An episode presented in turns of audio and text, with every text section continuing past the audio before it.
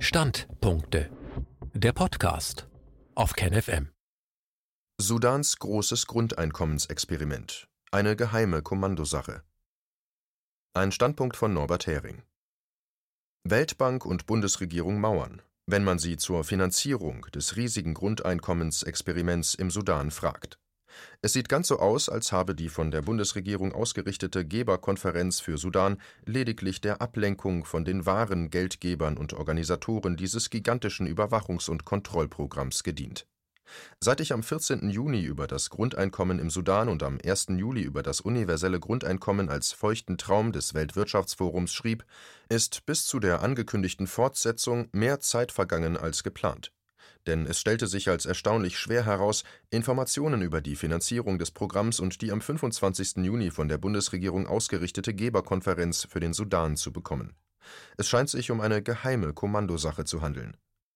Auslöser meiner Absicht, mehr über den Plan der Weltbank zusammenzutragen, im Sudan 80 Prozent der Bevölkerung mittels eines Mini-Grundeinkommens von 5 Dollar im Monat an die digitale Leine zu legen, war ein Tweet von Magdi M. Amin, der als Seniorberater des Finanzministeriums des Sudans firmierte mit dem Motto Zu einem neuen inklusiven Sudan und Afrika durch ökonomische Reform und am Menschen orientierte Technologie.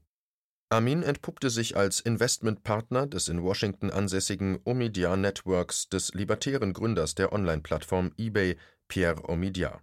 Sein Fokus liegt auf gewinnorientierten Investitionen in digitale Identität Bevor er zu Omidyar ging, war er 20 Jahre lang für die Weltbank tätig. Dort beriet der Princeton und John Hopkins Absolvent die Führungsebene dabei, den Privatsektor ins Zentrum der Entwicklungsarbeit zu stellen, unter anderem durch eine disruptive Technologiestrategie. In einem früheren Tweet von Januar, den ich auf seiner Timeline fand, verkündete Magdi seine Abordnung nach Khartoum als Berater des Finanzministeriums die Weltbank hat also offenbar dem Finanzminister des Sudans, einem früheren Weltbank-Mitarbeiter, einen Seniorberater an die Seite gestellt, der vom Omidyar Network, einem Gründungsmitglied der Better Than Cash Alliance, bezahlt wird.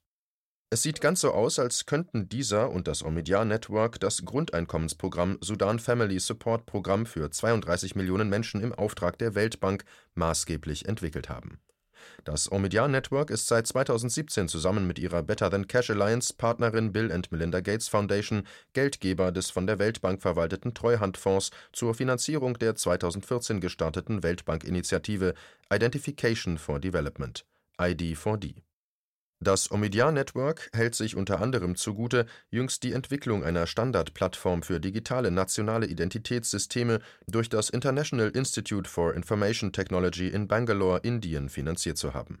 Diese Plattform wird allen interessierten Regierungen umsonst als öffentliches Gut zur Verfügung gestellt. Man muss nicht lange überlegen, worin der gewinnorientierte Teil der Investition in Identitätssysteme in diesem Fall bestehen könnte, für die das Omidyar Network und Magdi Experten sind eine Plattform zu kontrollieren, über die jede Menge arme Länder ihre zentralen nationalen Identitätssysteme aufbauen, birgt einen unglaublichen Datenschatz, sowohl was den finanziellen Wert als auch die Kontrollmöglichkeiten angeht. Das International Institute for Information Technology ist ein privates Institut, das unter anderem von Microsoft, IBM und dem indischen IT-Konzern Infosys finanziert wird mit dem Geld von Omidyar und Weltbank wird über dieses Institut der Datenschutzhorror Aadhaar in alle Welt exportiert. Aadhaar ist eine mit viel Unterstützung von Bill Gates und Co. entwickelte zentrale biometrische Regierungsdatenbank für über eine Milliarde Bürger, die für alle öffentlichen und privaten Zwecke genutzt werden soll und zunehmend muss. Weltbank und Bundesministerium mauern. Meine Neugier war hinreichend geweckt. Ich wollte vom Bundesaußenministerium, das die Sudan-Geberkonferenz organisiert hatte, wissen, wer denn die Geldgeber der 1,8 Milliarden Dollar waren, die angeblich zusammenkamen. Von der Weltbank wollte ich wissen, was es mit den in einem Weltbankdokument zum Sudan Family Support Programm genannten Beträgen auf sich hatte und aus was für einem Treuhandfonds das Programm mit wessen Geld finanziert werden würde. Von der Weltbank bekam ich am 29. Juni die Auskunft: Zitat das Projekt ist noch in der Entwicklungsphase und durchläuft gegenwärtig den normalen Genehmigungsprozess. Es ist in den Exekutivdirektoren der Weltbankgruppe noch nicht zur Diskussion und Entscheidung vorgelegt worden. Zitat Ende. Das ist eine sehr befremdliche Auskunft, denn schon am 25. Juni hatte Weltbankpräsident David Malpass zum Abschluss der Sudan-Geberkonferenz gesagt: Zitat auf Bitten der Regierung haben wir zusammen mit der Regierung das Sudan Family Support Program entwickelt. Es kostet 1,9 Milliarden Dollar und soll Transfers von 5 Dollar im Monat pro Person für 80 Prozent der Bevölkerung finanzieren, unter Nutzung von digitalen und anderen Auslieferungsmechanismen. Die Weltbank hat einen Sudan Transition and Recovery Support Multi-Donor Trust Fund eingerichtet, um die Beiträge der Partner zu kanalisieren. Bis August wollen wir bis zu einem Maximum von 400 Millionen Dollar beisteuern, um das Sudan Family Support Program zu unterstützen. Zitat Ende. Wenn die Exekutivdirektoren dieses schon angelaufene Programm tatsächlich Ende Juni noch nicht einmal andiskutiert hätten, wäre der Entscheidungsfindungsprozess bei der Weltbank ziemlich problematisch. Rückfragen zur Aufklärung des Widerspruchs und die Zusatzfrage nach einer Liste der Geldgeber für den Treuhandfonds wurden von der Weltbank nicht mehr beantwortet, trotz der Versicherung, man stehe jederzeit für Fragen zur Verfügung. Das Bundesaußenministerium gab nur vage Auskünfte zu den Geldgebern und zur Finanzierung des Grundeinkommensprogramms im Sudan und verwies für weitere Auskünfte zum Treuhandfonds bei der Weltbank und zur deutschen Beteiligung daran zuständigkeitshalber an das Entwicklungshilfeministerium. Dieses schrieb mir nach geraumer Zeit, das Außenministerium werde mich anrufen. Das geschah zwar, er brachte aber nur das vage Versprechen, irgendetwas zu schicken, was bisher nicht geschehen ist. Ich erfuhr vom Außenministerium lediglich, dass knapp die Hälfte des Gesamtbetrages von 1,8 Milliarden Dollar von der EU und EU-Mitgliedstaaten erbracht worden sei, davon 150 Millionen von der Bundesregierung. Insgesamt hätten über 30 Staaten und Organisationen Geld zugesagt, wie viel von dem zugesagten Geld in den Fonds fließt, der das Grundeinkommensprojekt finanziert, blieb offen. Ich hörte mir die Geberkonferenz-Statements an. Die teilweise groteske Veranstaltung mit sehr viel Heiko Maas und Dank an Heiko Maas vermittelte den Eindruck, dass der Zielwert von 1,8 Milliarden Dollar nur dadurch zusammenkam, dass jeder alles, was er dem Sudan sowieso schon an Hilfe leistet, nochmal aufzählte, manchmal ein bisschen oder auch deutlich aufgestockt gegenüber dem Vorjahr. Der US-Vertreter verglich sogar mit 2017, um eine eindrucksvolle Steigerung verkünden zu können. Die genannten Summen waren meist bescheiden und sie beinhalteten jede Art von Geldtransfer und oft auch nur technische oder administrative Hilfe oder medizinisches Material. Was explizit für die Finanzierung des Familienunterstützungsprogramms zugesagt wurde, war extrem bescheiden. Diese Wahrnehmung deckt sich mit einer Analyse des Atlantic Council, einer NATO-Vorfeldorganisation. Deren Autor, der laut seinem Twitter-Profil früher für den CIA im Sudan gearbeitet hat, im Artikel heißt das, er war Chief of Staff to the Special Envoy for Sudan, schreibt darin, es sei schon vor der Konferenz klar gewesen, dass keine großen Summen zusammenkommen würden, weshalb man diese nicht Geberkonferenz, sondern Partnerschaftskonferenz genannt habe. Die Versprechen seien voller dehnbarer Mathematik und Doppelzählungen gewesen, die reale Zunahme der Unterstützung moderat. Zwischenresümee mein Zwischenresümee daraus, eine begründete Vermutung, mehr nicht. Die Geberkonferenz diente dazu, dem Grundeinkommensexperiment im Sudan, das vor allem der Überwachung und Bevölkerungskontrolle dient, ein Mäntelchen der intergouvernementalen Legitimität umzuhängen.